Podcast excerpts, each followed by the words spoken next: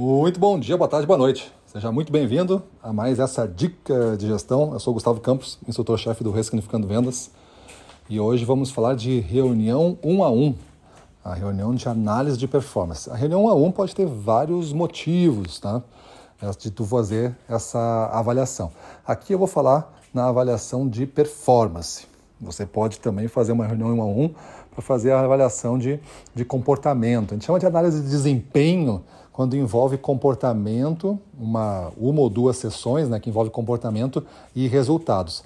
Às vezes não é bom misturar as duas, porque tu está discutindo às vezes o comportamento do cara e depois já passa para os resultados dele, aí começa a misturar assim essa coisa do esse teu comportamento está gerando esses resultados e aí fica uma coisa meio emocional demais. Eu gosto, se possível for, discutir comportamento e aí a gente discute comportamento e possíveis resultados que a gente alcança com a mudança de comportamento. A gente treina a mudança de comportamento para aqueles maiores resultados.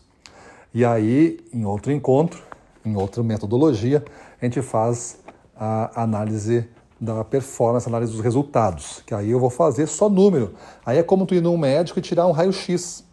Aquele raio-x ele não é tu, aquele raio-x é uma documentação do que naquele momento estava acontecendo contigo.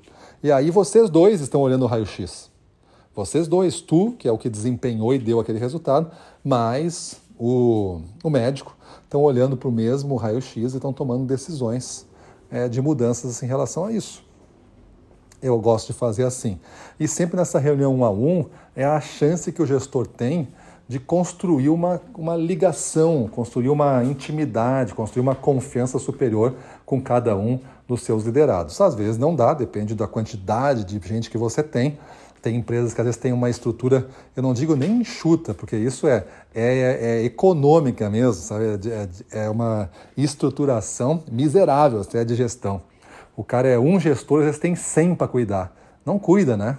Cara cuida através de tecnologia, através disso, ele cuida mais ou menos os números, mas pessoa mesmo ele não cuida. O papel do líder não faz, ele supervisiona alguma coisa lá. Mas eu estou falando daquele cara que é realmente um líder, que está preocupado em direcionar pessoas, em desenvolver pessoas dentro desta linha que nós acreditamos aqui no Ressignificando Vendas. Então eu tenho que ter um número razoável para fazer isso, para distribuir ao longo da semana pelo menos um, um contato diário, contato, é, um contato em algum dia individual com é, o membro da minha equipe. Eu posso ter pessoas que eu tenho mais contatos ou contatos mais longos porque elas têm, são mais importantes, eu não preciso ter a mesma coisa e o mesmo tempo. E tem outras pessoas que eu tenho contatos um pouco mais superficiais, é, porque também eles estão indo bem a gente está confirmando as coisas e não estamos evoluindo, aprofundando tanto, porque o negócio está dando certo, mas eu não deixo de fazer. Não, tu não ganha tempo não fazendo contato.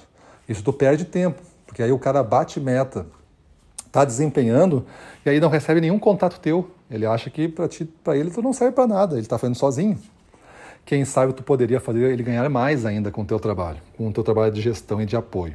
Então a gente tem que falar com todos. E essa reunião, essa análise de desempenho, é, que é composta por comportamento e resultado, é que eu falo que eu gosto de separar.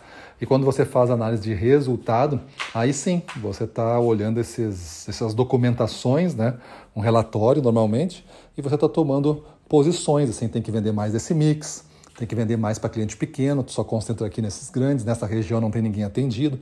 É esse trabalho, é um trabalho de execução. E aí tu tira desse, dessa discussão acionáveis, tu tira dessa discussão pontos que vão ser escritos e vão virar um plano para ele tocar no período seguinte. E aí tu vai acompanhando se isso está mexendo a roda, se está acontecendo alguma mudança. Maravilha? Então essas reuniões eu acredito muito. Queria que você olhasse para o seu sistema de reuniões, para o que você faz hoje e tentar descobrir um jeito de melhorar isso. Porque reunião que não transforma a pessoa, independente do tempo, pode ser 15 minutos, pode ser 10 minutos, ela tem que sair transformada. Evidente que em algumas reuniões a transformação é absurda de grande, em outras é levemente uma transformação, mas ela continua sendo. A pessoa entra no estado e sai no estado melhorado. Maravilha? Então é isso aí. Faça essas coisas, monte uma pauta de reuniões Mude o seu papel na reunião para ser realmente o agente da transformação e vamos para cima deles.